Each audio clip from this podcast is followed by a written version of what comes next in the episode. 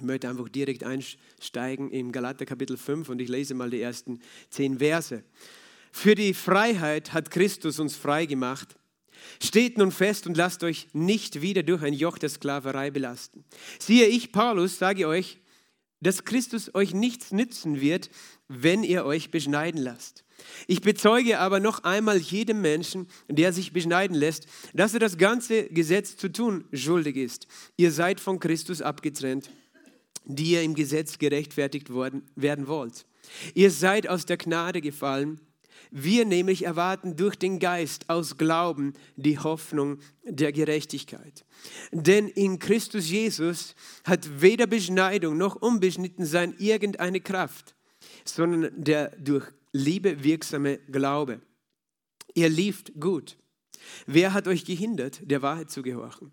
Die Überredung ist nicht von dem, der euch beruft. Ein wenig Sauerteig durchsäuert den ganzen Teig. Ich habe Vertrauen zu euch im Herrn, dass ihr nicht anders gesinnt sein werdet. Wer euch aber verwirrt, wird das Urteil tragen, wer er auch sei. Ich lese noch Vers 11 und 12. Ich aber, Brüder, wenn ich noch Beschneidung predige, warum werde ich noch verfolgt? Dann ist ja das Ärgernis des Kreuzes beseitigt. Meinetwegen können Sie, die euch beunruhigen, sich auch verschneiden lassen. Vater im Himmel, ich danke dir für deine Gnade. Deine Gnade, die auf deinem Wort ist. Dein Geist, der auf deinem Wort ist. Denn du bist das lebendige Wort Jesus Christus. Und ich bete um Offenbarungserkenntnis. Ich brauche deine Hilfe zu lehren. Und wir brauchen deine Hilfe zu hören und zu empfangen. In Jesu Namen empfangen wir von dir. Amen. Amen. Für die Freiheit hat Christus uns freigemacht. Steht nun fest und lasst euch nicht wieder durch ein Joch der Knechtschaft unterwerfen.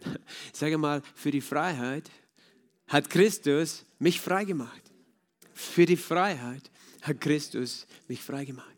Es ist so wichtig, dass wir uns daran erinnern. Was verstehen wir unter Freiheit, von der wir freigemacht worden sind? Für die Freiheit. Was, was bedeutet Freiheit für dich? Meine, äh, für die Welt gibt es auch eine Form von Freiheit, nämlich Zügellosigkeit. Freiheit zu tun, was man will.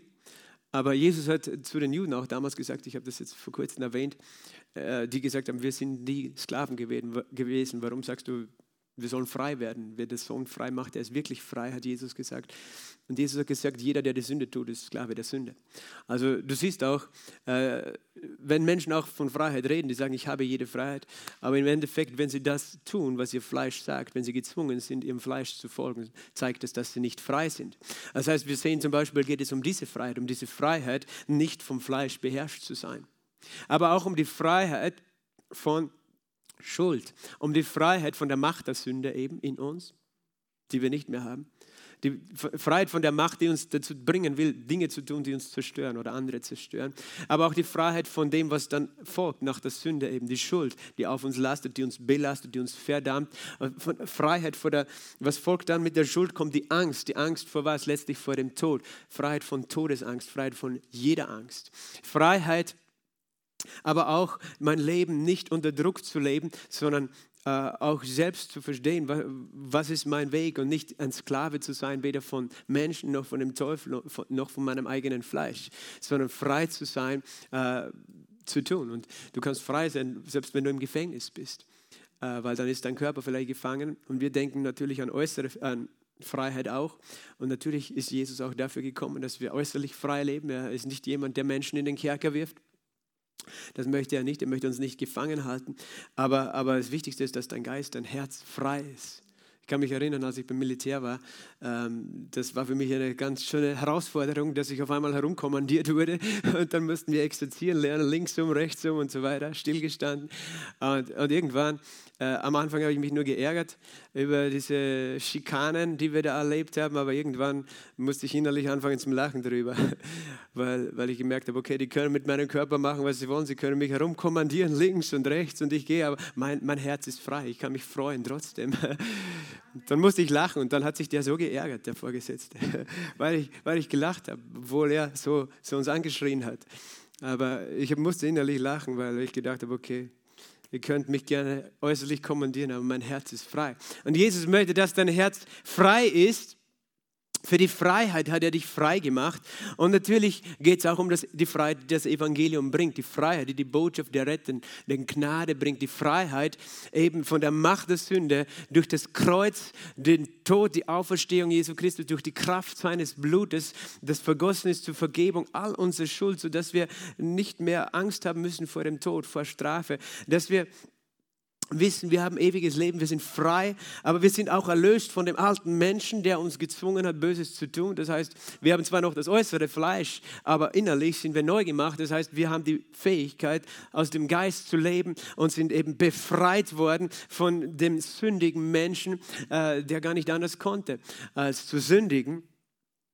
Äh, aber wir sind auch frei gemacht, eben im Sinn von in unserer Beziehung zu Gott. Wir haben eine Freiheit in unserer Beziehung zu Gott, eine Freiheit, wie wir dem Vater begegnen. Das heißt, wir, wir kommen nicht so wie im Alten Bund durch Blutopfer, die gebracht werden müssen und dann dürfen wir nicht, niemals in das Allerheiligste dürfen wir nie Gott nahe kommen, sondern wir kommen in Freiheit mit aufrechtem Haupt in die Gegenwart Gottes. Wir haben eine Beziehung, das heißt, wir kommen zum Vater ohne Scham, ohne Schuldgefühle, auf Grundlage eines einzigen vollbrachten Werkes, des vollkommenen Werkes von Jesus durch das Blut in die Gegenwart Gottes. Wir kommen in Freiheit mit unseren Gebetsanliegen, mit unseren Bitten, mit allem, was wir sind, mit, mit der Erwartung des Glaubens kommen wir in Freiheit, dass wir wissen, mein Vater ist für mich alles, was er gesagt hat, will er mir geben, weil er ist gut und er hat dafür schon bezahlt. Ich habe Freiheit. Ich habe nicht den Druck von ihm, dass er sagt, du musst das und das tun, bevor du zu mir kommst kommst, du musst vollkommen sein, du musst alles richtig machen oder äh, weil du eben etwas falsch gemacht hast, darfst du nicht zu mir kommen. Das heißt, es geht auch um die Freiheit, die wir haben in unserer Beziehung zum Vater durch Jesus Christus, in unserer Beziehung zu Jesus. Und Jesus sagt, für die Freiheit hat er uns frei gemacht, aber er warnt hier, er sagt, steht nun fest, in was? In dieser Freiheit und lasst euch nicht wieder durch ein Joch der Sklaverei belasten. Siehst du, das heißt, es, es, es ist eine Warnung da, dass, dass, dass das nicht automatisch so ist und äh, in deinem Leben deine Erfahrung ist und nicht automatisch so bleibt, sondern dass es an dir liegt, festzustehen in dieser Freiheit, in dieser Wahrheit und es nicht zuzulassen, dass ein Joch der Sklaverei auf dich gelegt wird. Und er redet in dem ganzen Kontext eben über das Gesetz und die Gnade. Wir haben schon viel gehört vom Galaterbrief. Er redet eben darüber, wie die Menschen in dieser Region Galatien das Evangelium gehört haben, aus Gnade durch Glauben gerettet worden sind, Menschen aus Gnade durch Glauben Heilung empfangen haben, aus Gnade durch Glauben die Taufe in dem Heiligen Geist empfangen haben, Befreiung empfangen haben, aber dann Menschen gekommen sind, nämlich Judaisten, die gesagt haben, ihr müsst euch beschneiden lassen, sonst könnt ihr nicht gerettet sein. Und das können wir eben herauslesen aus der Apostelgeschichte im 15. Kapitel, wo, wo Menschen waren, die eben aus den Juden waren, speziell die Pharisäer, die so gelernt haben, nach dem Gesetz ganz auf Punkt und Beistich äh, in, äh, mit Gott zu leben und ihm zu dienen und, und alles richtig zu machen. Und die haben gesagt, man muss ihnen gebieten, äh, sich beschneiden zu lassen und das ganze Gesetz des Mose zu halten. Das heißt, wir verstehen, dass, dass es nicht um Beschneidung alleine geht, sondern um das Gesetz Mose. Um das ganze Gesetz, sozusagen die vielen jüdischen Gebote über Opfervorschriften, Vorschriften, Speisevorschriften und so weiter, die ganzen Regeln. Und natürlich müssen wir das nicht. Aber also das Gesetz Mose, das Gesetz Mose sind die zehn Gebote. Und nicht, nicht nur die, die anderen Regeln, weil manche sagen, ja, weißt du, wir sind frei von diesen Opfer- und Speise- und sonstigen Geboten, aber nicht von den zehn Geboten. Aber tatsächlich äh, sind die zehn Gebote, die zehn Worte der Bund des Gesetzes, den Mose gegeben hat. Die zehn Worte, es ist ganz klar aus der Bibel auch herauszulesen und auch aus den Kapiteln davor. Und es kommt mehrmals vor in dem Neuen Testament, dass wir davon frei sind. Aber das heißt, das Joch der Sklaverei, das Paulus hier meint, ist das, ist das die Last des Gesetzes. Äh, das können wir auch ganz klar herauslesen aus der Apostelgeschichte. Ähm, im 15. Kapitel, damals, wo sie eben in Jerusalem darüber diskutiert haben, ist das jetzt richtig oder nicht, äh, da hat Petrus gesagt, äh, als eben diese Frage war, sollen wir diesen Heidenchristen sagen, dass sie äh, das Gesetz halten, hat Petrus gesagt in Apostelgeschichte 15, Vers 10, nun denn was versucht ihr Gott, ein Joch auf den Hals der Jünger zu legen, das weder unsere Väter noch wir zu tragen vermochten.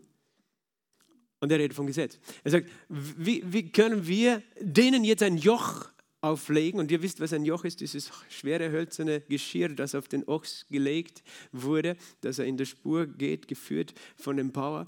Und er sagt, Weder wir haben das tragen können, er war so ehrlich, Petrus war so ehrlich, dass er gesagt hat, wir haben das Gesetz nicht tragen können, wir haben es nicht erfüllt, noch unsere Väter haben es tragen können und doch haben wir diese Idee, wir legen es jetzt wieder anderen auf.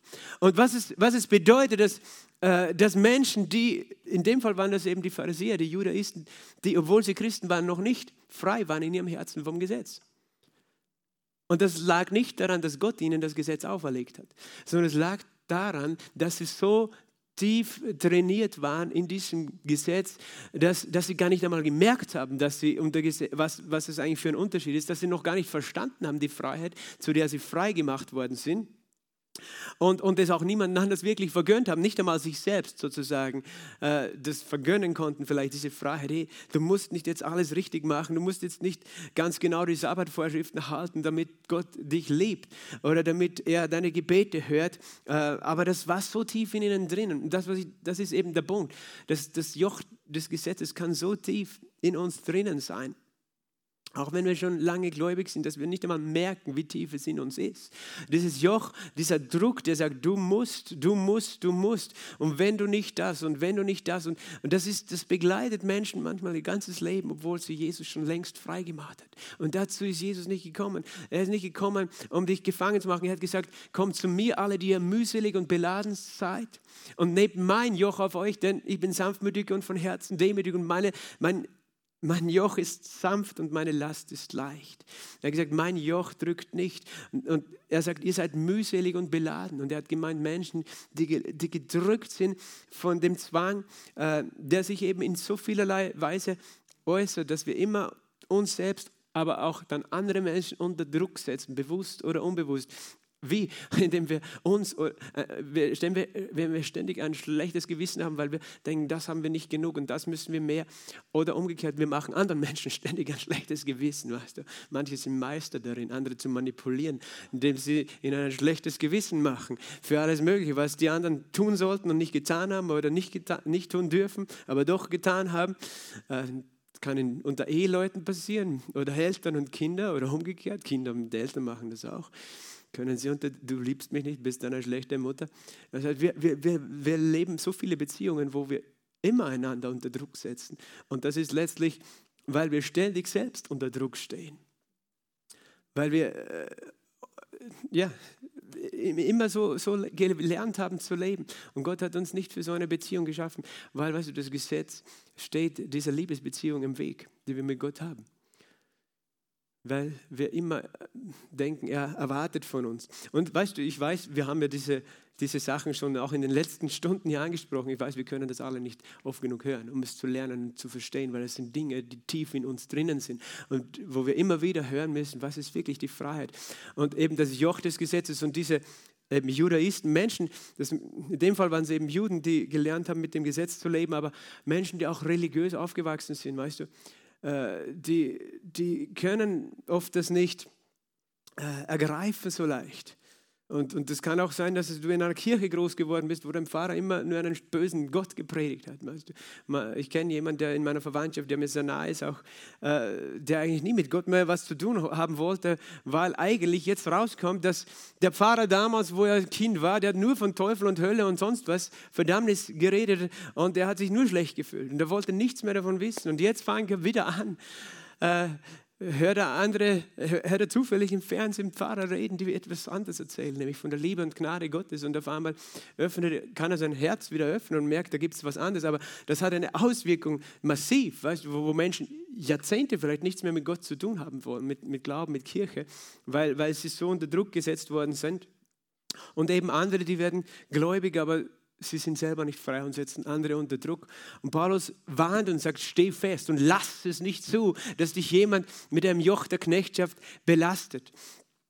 Ich habe zuerst gesagt, ich äh, muss noch was zur Jugend sagen.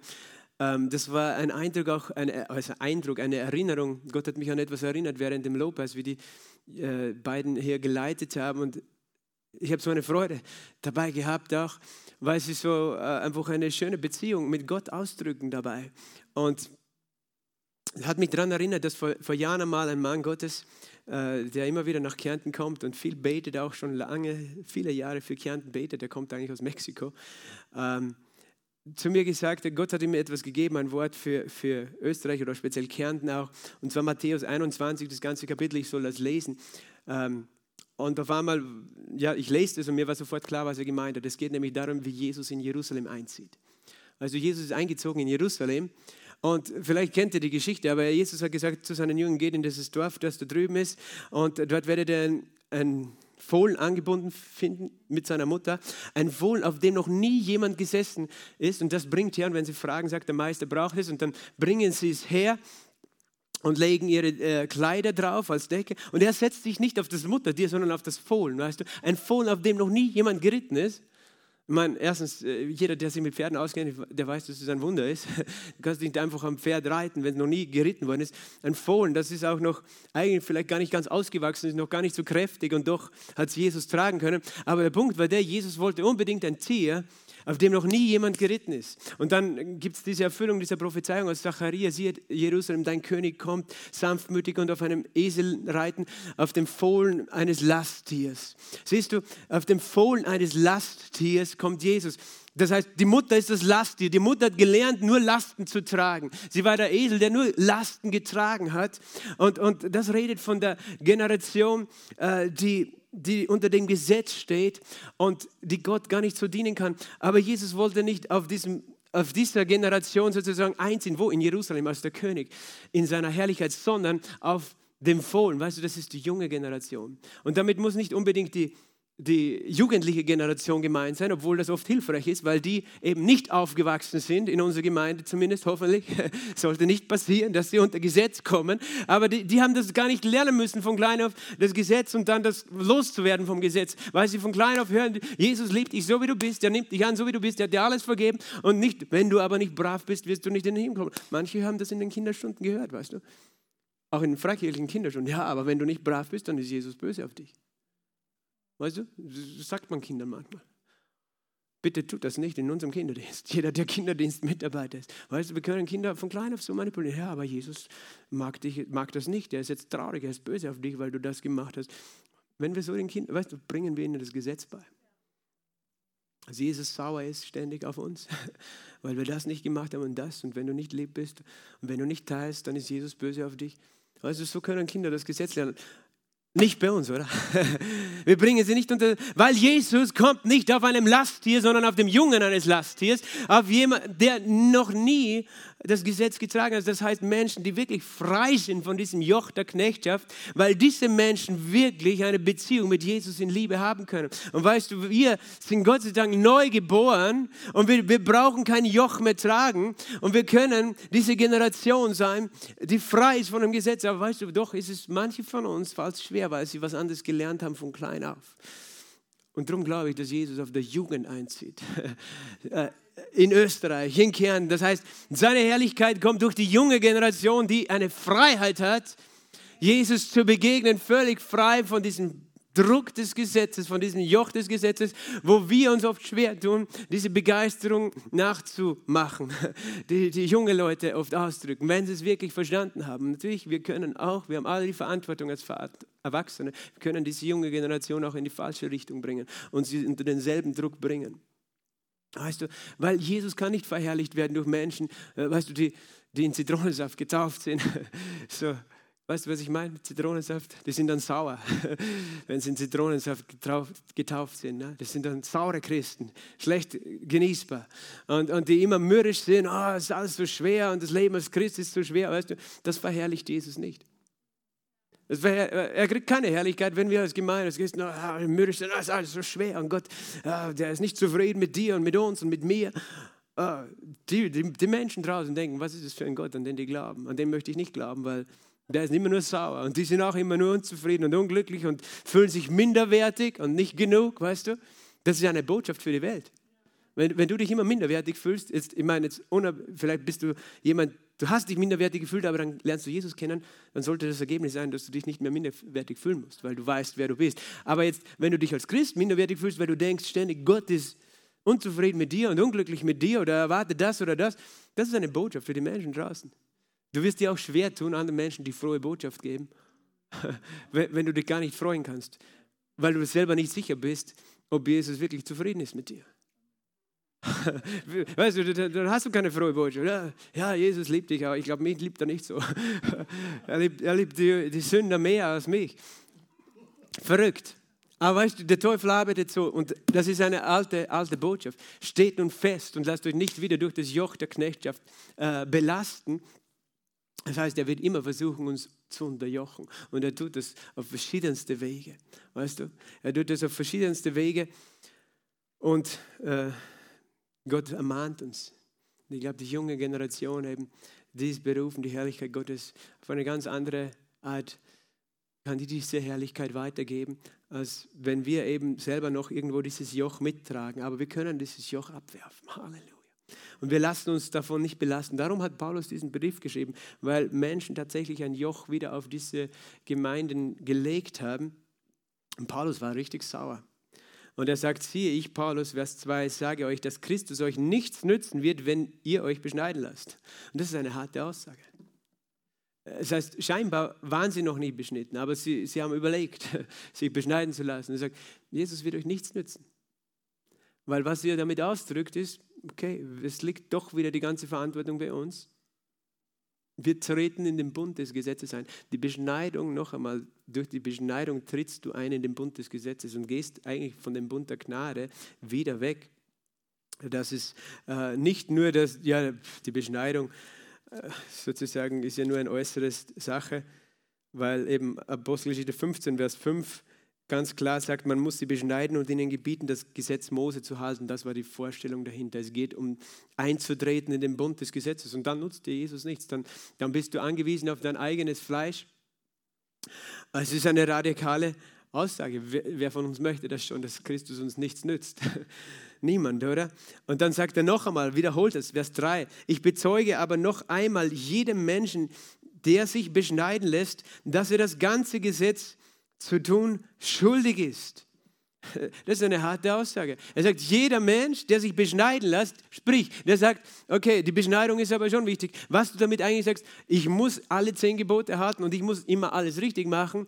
Äh, ich bin schuldig, das ganze, Gebot, das ganze Gesetz zu halten. Äh, und das ist, das ist eben der Punkt.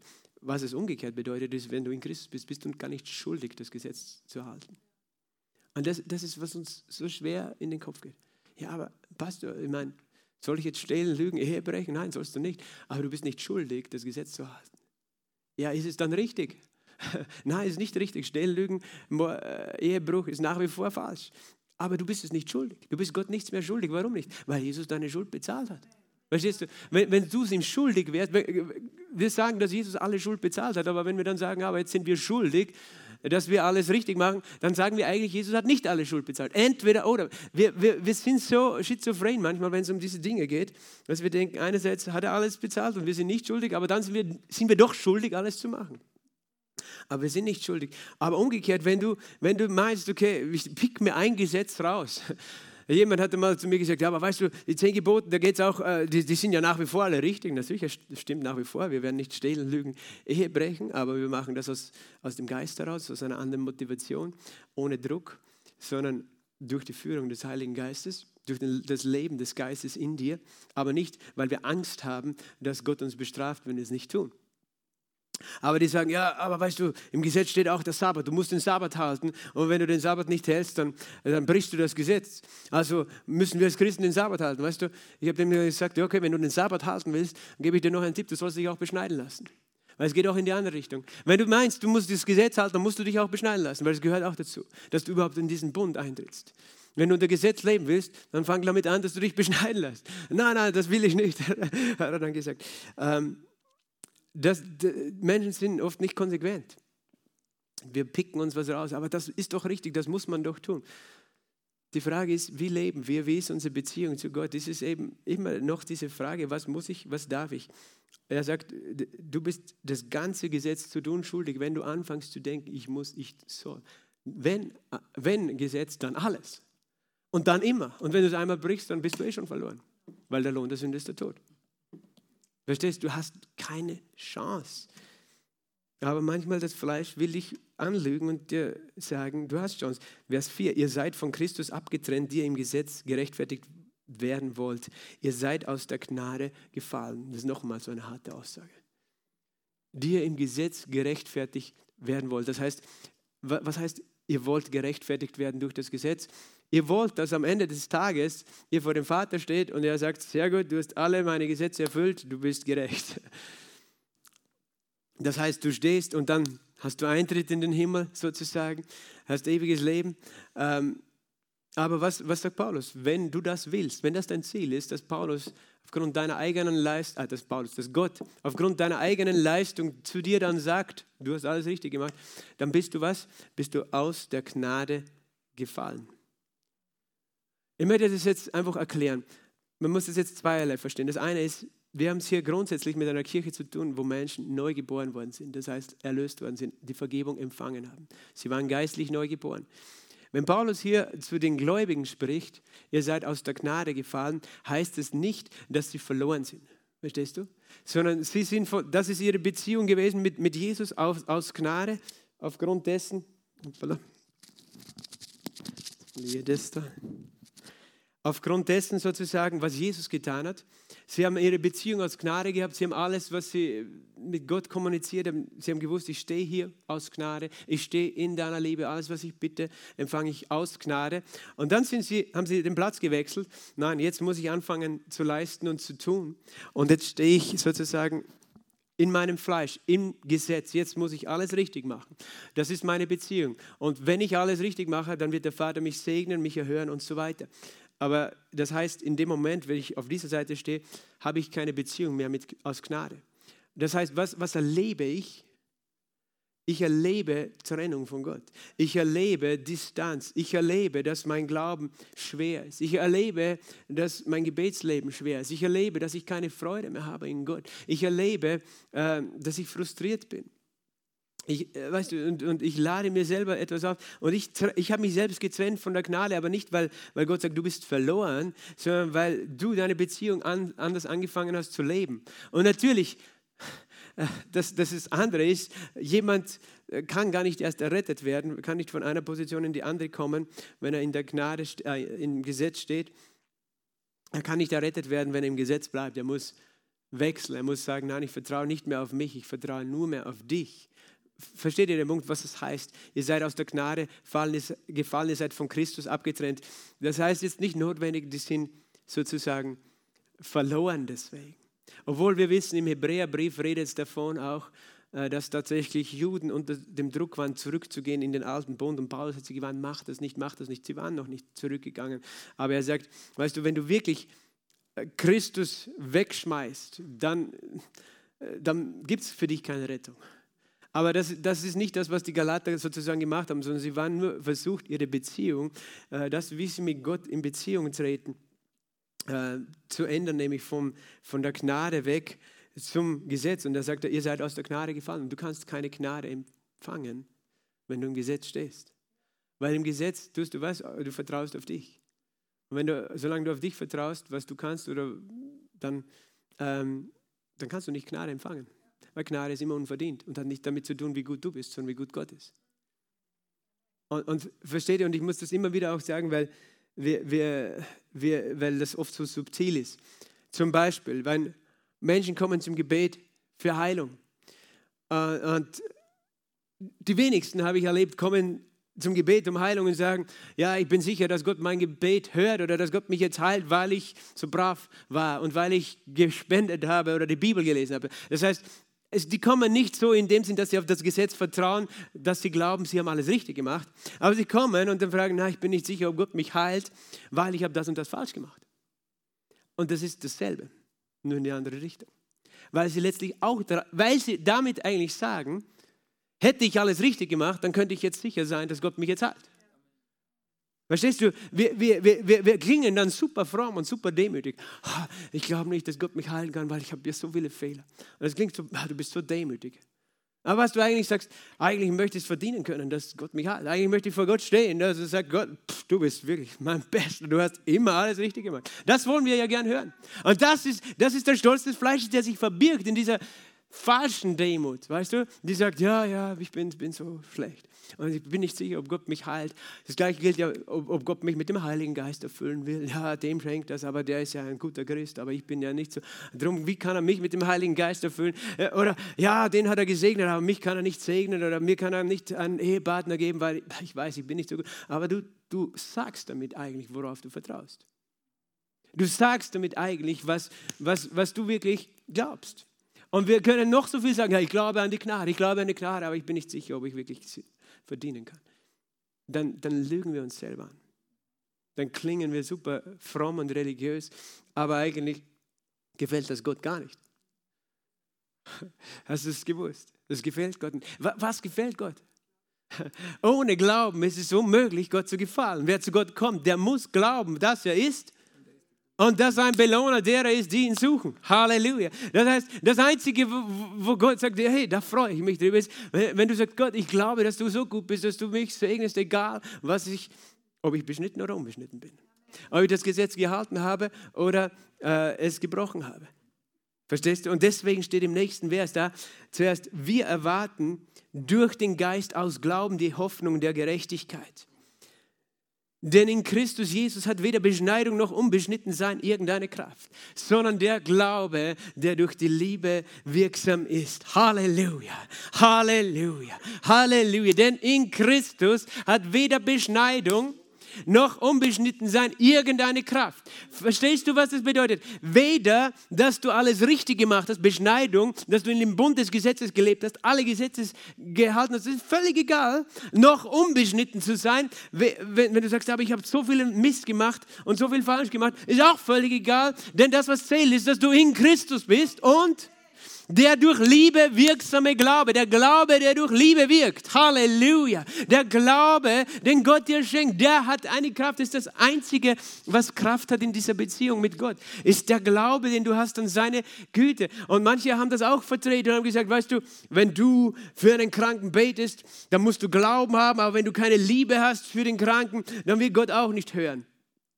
Und ich verstehe schon was, was der Prediger meinte, weil es ist richtig, wenn wir füreinander beten, sollten wir von Liebe motiviert sein und nichts von was anderes nicht von irgendetwas anderes. Aber, aber natürlich kann man das aus diesem Vers rausholen, aber es ist eigentlich äh, nicht das Hauptthema dieses Verses, sondern der Glaube, der durch Liebe wirksam ist. Ja, das heißt, Gott, Gott wirkt in mir, wenn ich ihn liebe, wenn ich viel für ihn tue, wenn ich ihn liebe, dann, dann, dann hat mein, mein religiöser Glaube irgendeine Kraft. Nein, der Glaube, der durch Liebe wirksam ist, dein Glaube fängt an, wann zu wirken, wenn du die Liebe Gottes kennst, wenn du weißt, wie sehr er dich liebt, verstehst du, dann bekommt dein Glaube eine Kraft. Weil die Beziehung, die wir zu Gott haben, nicht motiviert ist durch Gesetz. Weil Gesetz steht unserer Beziehung im Weg, weil Gesetz uns immer unter Angst hält. Und das hat nichts mit Liebe zu tun. Gott ist nicht interessiert an Menschen, die sich gezwungen fühlen, ihm zu dienen und die sich gezwungen sind, fühlen, zu ihm zu kommen oder alles für ihn richtig zu machen. Das ist nicht das, woran er sich interessiert. Dass du Angst hast und dich gezwungen fühlst von ihm. Meine Ehefrau äh, interessiert das auch nicht. Sie will nicht bei mir bleiben, würde nicht, das war, ist nicht ihr Motiv, mit mir zusammen zu sein, dass sie sich gezwungen fühlt, mit mir zusammen zu sein und alles richtig zu machen. Weißt, das wäre keine Liebe. Aber mit Gott denken wir immer, das ist sein, seine Beziehung zu uns. Ja, dass er uns zwingt. Nein, Gott ist völlig daran uninteressiert. Er will zuerst, dass du seine Liebe kennst. Und diese Liebe schenkt dir Glauben und weil die Liebe kommt durch die Botschaft des Wortes zu dir, durch die Botschaft des Kreuzes und dann hast du eine Kraft. Und welche Kraft? Diese Kraft, so in einer Beziehung zu stehen und zu leben, wie Gott es gemeint hat. Der Glaube, der durch die Liebe wirksam wird. Halleluja. Halleluja. Wir glauben einfach das vollbrachte Werk. Und wir glauben die Liebe Gottes. Und das hat eine Kraft. Welche Kraft, anders zu leben? Eine Kraft, frei zu leben. Eine Kraft, das Fleisch zu überwinden. Weil, weil wenn das unser Fokus ist, noch einmal, ich sage es immer wieder, der Fokus ist nicht das Gesetz, weder was wir alles tun müssen, noch was wir alles falsch gemacht haben. Und das heißt, meine ich dich selber, dass du nicht ständig beschäftigt bist, was du alles falsch gemacht hast. Das ist nicht das, was Gott beschäftigt. Das, was ihn beschäftigt, ist, dass er in dir lebt und seine Liebe in dir lebt. Und das ist, was er möchte, dass dich beschäftigt. Seine Liebe, die in dir ist. Und, und, und die, die dich befähigt, ihm zu glauben, dass durch ihn du alles vermagst, durch den, der dich kräftigt, dass größer ist der, der in dir ist, als der in dieser Welt. Dass du das glaubst. In Christus hat...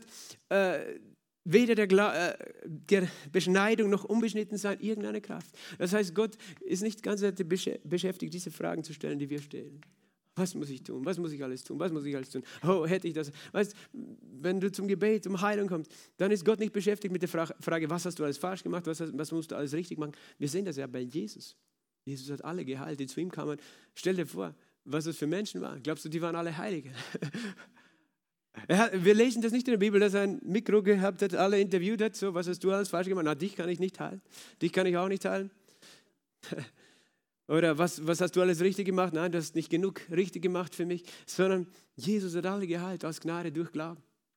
Alle, die im Glauben zu ihm gekommen sind. Die, das heißt, unser Fokus ist nur Jesus und sein, seine Gnade, seine Liebe. Und das hat eine Kraft, dein Leben zu verändern. Und ich gehe nochmal zurück zu Vers 5, den habe ich nämlich vorher noch nicht erklärt. Wir nämlich erwarten durch den Geist aus Glauben die Hoffnung der Gerechtigkeit.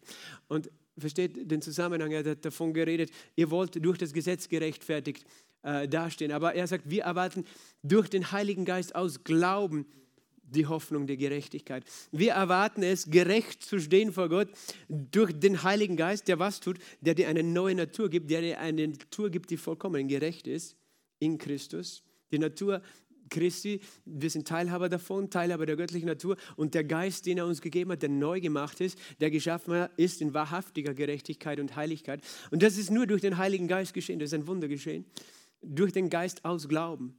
Das heißt, nur weil wir, wir glauben, dass Gottes Wort die Wahrheit ist und was der Heilige Geist in, in uns tut, deswegen erwarten wir die Hoffnung der Gerechtigkeit, dass wir vor dem Vater stehen und jederzeit Zutritt haben und er sagt, du bist gerecht. Aber nicht, weil du auf dich schaust, sondern weil du glaubst, was Christus getan hat. Aber weißt du, was noch die Hoffnung der Gerechtigkeit ist? Die Hoffnung der Gerechtigkeit? Äh, ich meine, das Gegenteil davon ist die, die negative, weil Hoffnung heißt ja eine zuversichtliche Erwartung. Das heißt, das Gegenteil wäre eine angstvolle Erwartung. Die angstvolle Erwartung der Sünde. Was ist die angstvolle Erwartung der Sünde? Der Tod. Ist die angstvolle Erwartung der Sünde. Die Sünde erwartet den Tod, weil der Lohn der Sünde ist der Tod. Und das heißt, die Hoffnung der Gerechtigkeit, das ist ein Geheimnis, also es ist eine äh, Umschreibung für die Auferstehung der Toten. Das ist die Hoffnung der Gerechtigkeit. Paulus sagt, wir erwarten die, die Auferstehung der Toten. Die Hoffnung der Gerechtigkeit ist deine Erlösung des Leibes die Erlösung von Vergänglichkeit. Ich, ich kann dir sagen, in jedem Vers, äh, in jedem Buch das Paulus geschrieben hat, kannst du etwas finden über die Hoffnung, die wir haben. Nämlich, er redet von etwas, das noch in der Zukunft liegt, weil geistlich gesehen ist er schon neu geboren, aber die Hoffnung der Gerechtigkeit, die er erwartet, ist, dass er eines Tages seinen Leib haben wird wie Jesus, unvergänglich sein wird, frei wird von dem Fleisch, das ihn noch immer plagt, dass er noch immer unter Kontrolle halten muss. Aber eines Tages werden wir nicht einmal das haben, dass wir ständig beschäftigt sein müssen, unserem Fleisch zu sagen, sei still und gib mir eine Ruhe. Verstehst du? Weil du einen neuen Körper hast, der keine fleischlichen Tendenzen mehr hat, sondern so wie Christi Körper ist. Und das ist die Hoffnung der Gerechtigkeit, die Auferstehung der Toten, die Erlösung des Leibes, die Entrückung der Gemeinde. Halleluja, glory to God. Wir erwarten das und zwar durch den Heiligen Geist aus Glauben. Und wir erwarten das Leben in der Gerechtigkeit Gottes, dass wir wissen, dass richtig ist, nämlich so zu leben wie Jesus, so zu lieben wie Jesus, so zu dienen wie Jesus. Wir erwarten das nicht aufgrund dessen, dass wir uns fokussieren auf das Gesetz, auf dass wir uns fokussieren auf das Halten des Gesetzes, sondern wir erwarten es durch den Geist. Das heißt, wir glauben, dass der Heilige Geist in uns jetzt schon das hervorbringt, das Leben Gottes, das, das heilige Leben auch. Ich, ich, bin absolut für Heiligkeit, absolut. Ich liebe, weißt du, ich sehne mich nach Heiligkeit, das, das zu sehen in meinem eigenen Leben, aber auch überall anders. Aber nicht, weil ich, weil ich einen Druck habe, weil ich sage, das muss ich tun, sondern weil ich sage, das ist das Einzige, was Jesus repräsentiert, so zu sein, weißt du, freundlich zu sein, liebevoll zu sein, gütig, sanftmütig, barmherzig, demütig, hilfsbereit. Alle seine Eigenschaften und natürlich auch voll seiner Macht. Halleluja. Aber so zu sein wie Jesus, das, das das, das, sucht, das ist richtig, das zu suchen, in dem Sinn, dass es auch in deinem Leben manifestiert, aber nicht indem du sagst, okay, dann muss ich mich konzentrieren, was sagt alles das Gesetz, was darf ich tun, was, sondern was ist das, was in mir passiert ist.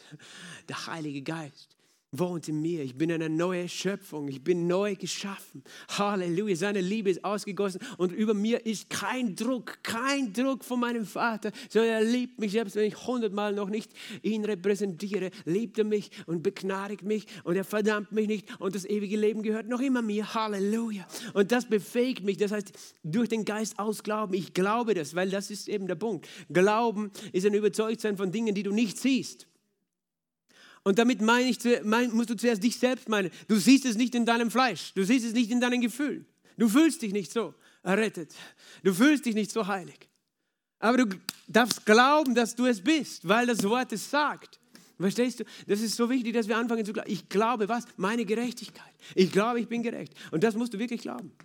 Weil, äh, ganz ehrlich, wer von euch fühlt sich gerecht? Meistens nur die Selbstgerechten. wir, fühlen uns nicht, wir fühlen uns oft nicht gerecht, aber das ist nicht die Frage, ob du dich so fühlst, sondern die Frage ist, ob du glaubst, dass du es bist, weil das Wort es sagt, dass du es bist. Halleluja! Und wir sind das, was das Wort sagt, dass wir sind. Äh, ich gehe nur noch schnell diese Verse durch zum Abschluss. Ihr liest gut. Wer hat euch gehindert, der Wahrheit zu gehorchen? Und er sagt eben, da gibt es immer jemanden, der will dich hindern von dieser Wahrheit der Wahrheit zu gehorchen. Klingt so, ah, du musst aber doch gehorchen. Das ist der Gehorsam des Glaubens. Das ist das Hören des Glaubens und das einfach festzuhalten, was Gott sagt. Die Überredung ist nicht von dem, der euch beruft. Das heißt, das, was ihr gerade erlebt an Verführung, ist nicht von Jesus. Das ist nicht das Evangelium. Ein wenig Sauerteig, du ja den ganzen Teig. Siehst du Sauerteig? Gesetzlichkeit ist Sauerteig. Nicht nur Sünde ist Sauerteig in dem Sinn, dass ähm, Sünde der Unzucht, so wie es in 1. Korinther 5 erwähnt wird, sondern das Sauerteig der Pharisäer, sagt Jesus. Das Sauerteig der Pharisäer, die, die Menschen etwas lehren, wo sie sie unter Druck bringen. Und er sagt, wenn ihr, äh, das ist einfach, wenn irgendwo dieser Sauerteig ist, gesetzliche Menschen haben das Potenzial, andere Menschen anzustecken. Wenn du nicht feststehst in Gerechtigkeit, geht es ganz leicht, dass Menschen dir ein schlechtes Gewissen machen können. Und der Sauerteig wächst und der Sauerteig wächst. Und die Bibel sagt, wir sollen den Sauerteig rausfegen, oder? Das heißt, wir, wir wollen diese Wahrheit äh, nicht wegwerfen und diese Lüge nicht annehmen, diese Lüge widerstehen. Ich habe Vertrauen in dem Herrn zu euch, dass ihr nicht anders gesinnt sein werdet. Also er war noch immer zuversichtlich, dass, dass sie wieder auf den richtigen Weg des Evangeliums kommen. Wer euch aber verwirrt, wird das Urteil tragen, wer auch sei. Das ist so Verwirrung. Wenn du nicht klar siehst, diese Botschaft, wenn du sie nicht klar verstanden hast, es ganz leicht, dass du verwirrt wirst. Durch was Menschen sagen, ja, ich weiß schon, dass wir unter Gnade sind, aber weißt, die Bibel sagt auch, du sollst Gott, den Herrn lieben mit deinem ganzen Herzen. Hast du das wirklich gemacht? und, und es klingt so gut und darum ist so wichtig, dass du feststellst. Ihr aber Brüder, ich aber Brüder, wenn ich noch Beschneidung predige, warum werde ich noch verfolgt? Dann ist dir das Ärgernis des Kreuzes beseitigt. Meinetwegen können sie, die euch beunruhigen, auch sich verschneiden lassen. er hat ein scharfes Urteil. Weißt du, was das eigentlich meint? Die, die euch da sagen, ihr sollt euch beschneiden lassen, die sollten sich, können sich auch kastrieren lassen. Das hat er eigentlich gemeint. Das ist wirklich eine harte Aussage. Er war wirklich hart. Paulus, der, der Apostel der Gnade und der Liebe, hat sowas gesagt, weißt du? Weil, weil er gesagt hat, hey, das ist wirklich ein ernstes Thema. Wenn Menschen andere in die Irre führen, auf diese Art, ins Gesetz, und er sagt, wenn ich Beschneidung predige, was werde ich noch verfolgt? Das ist interessant. Paulus wurde nicht verfolgt, weil er den Menschen überall gesagt hat, hey, ihr müsst heiliger sein, ihr müsst euch anstrengen, Gott liebt euch nicht so, wenn ihr nicht wirklich umkehrt von ganzem Herzen und fastet und betet und Buße tut und wirklich äh, zeigt, dass es ernst meint. Weißt du, wenn er so gepredigt hätte, dann hätte er Beschneidung gepredigt. Und dann wäre er gar nicht verfolgt worden. Das ist interessant. Wir denken, wenn jemand auf, heute, wenn jemand aufsteht, na, sozusagen, der Mensch sagt, das ist alles Sünde, dass er deswegen verfolgt wird. Aber interessant, Paulus war nicht verfolgt, weil er, dem, weil er gesagt hat, was, was Menschen alles sozusagen falsch machen, sondern weil er das Kreuz gepredigt hat. Das ist das Ärgernis des Kreuzes. Wir haben das gesagt, dass auch im Galater 1 hat er genau auf das Bezug genommen, in Galater 1,10. Menschen zu gefallen, es, es gefällt dem Fleisch, wenn wir dem Fleisch sagen, was zu tun ist. Es gefällt dem Fleisch. Es gibt ganz gesetzliche Sekten, Menschen laufen da nach wie vor hin. Weil, weil sie denken, okay, das befriedigt mein Fleisch. Wenn wir dies sagen, was alles zu tun ist, dann lebe ich in einer Scheinwelt, ja, ich mache das, ich schaffe das, ich bemühe mich, ich strenge mich an und dann wird alles gut. Und das religiöse Gewissen ist, äh, ist äh, sozusagen beruhigt. Aber das Ärgernis des Kreuzes ist genau das Gegenteil. Dass du Menschen sagst, weißt du, Gott hat keinen Druck auf dir. Null. Nada. Wirklich null. Er legt nicht ein Gramm Gewicht auf dich, um dich zu manipulieren, ihm zu dienen, ihm zu gefallen. Nichts. Und das ist, weißt du, aber ein bisschen muss man doch Menschen noch irgendwo unter Druck setzen, dass sie nicht auf den falschen Weg gehen. Wenn Menschen neu geboren sind, brauchen sie kein Gesetz mehr. Solange sie es nicht sind, brauchen sie das Gesetz nur zur Erkenntnis der Sünde. Aber wenn Menschen neu geboren sind, weißt du, nichts. Gott hat nicht irgendwo noch einen Haken. Er hat nicht einen Bund mit einem Haken gemacht. So irgendwo im Vertrag ist der Haken und der Wurm drin sozusagen. Ja, er will uns segnen, aber irgendwo gibt es da sicher einen Haken, oder? Nein, Gott hat uns keinen Haken versteckt irgendwo, mit dem er uns fesseln möchte, sondern er hat uns freigesetzt. Und ich staune einfach nur, wie gut Gott ist, dass er uns so eine Freiheit schenkt. Und Gott möchte, dass du feststehst. Halleluja. Vater im Himmel, wir danken dir. Wir danken dir für deine Freiheit, für die Freiheit, die du uns nicht nur versprochen hast, sondern die du auch erfüllt hast durch das vollbrachte Werk vom Kreuz. Wir danken dir für diese Freiheit, in der wir heute stehen. Herr Jesus, ohne den Heiligen Geist können wir das gar nicht begreifen, wie frei wir wirklich sind, Herr. Ohne dich, Heiliger Geist, können wir gar nicht verstehen, was es wirklich heißt, dass wir von dir geführt sind, dass du uns transformierst. Herr, wir wollen uns ganz dir überlassen. Ich bete, Herr, du siehst jeden Einzelnen in diesem Raum und du kennst die unter uns, die von klein auf ein Joch zu tragen gelernt haben. Und du kennst auch die unter uns, die sich nach der Freiheit sehnen, die sogar an deinen Namen glauben und doch noch immer irgendwo ein Joch in ihrem Leben tragen. Und ich bete, dass durch das Wort, das heute gesprochen wird, äh, gesprochen worden ist und durch dein wunderbares Evangelium jedes Joch zerschmettert wird. Jedes Joch, das noch in irgendwo verborgen ist in unserem Leben, wo wir uns selbst unter Druck, Druck setzen, selbst wenn wir es nicht einmal merken oder uns selbst eingestehen wollen, wo wir andere manipulieren und unter Druck setzen und ihnen nicht die Liebe Gottes weitergeben können, weil wir selbst noch Gefangene sind. Vater, ich danke dir, dass du uns Offenbarung schenkst, dass du sagst, die Türen sind offen, das Gefängnis ist offen, wir sind frei in jedem Bereich unseres Lebens. Und ich danke dir, Herr, dass du uns den Blick lenkst, weg von unserem Fleisch hin zu dir. Denn wenn wir auf dich schauen, wenn wir glauben, was du gesagt hast, wir glauben auch, dass du in uns hervorbringst ein Leben, das vor dir wohlgefällig ist, denn es ist ein Leben des Glaubens, Herr. Und du sollst alle Ehre bekommen, weil niemand anders hat geblutet als nur du für uns. Niemand anders ist gestorben und auferstanden als nur du, Jesus. Wir geben dir alle Ehre. Ich lobe dich und ich preise dich. Halleluja, sei hoch erhöht. In Jesu Namen. Amen.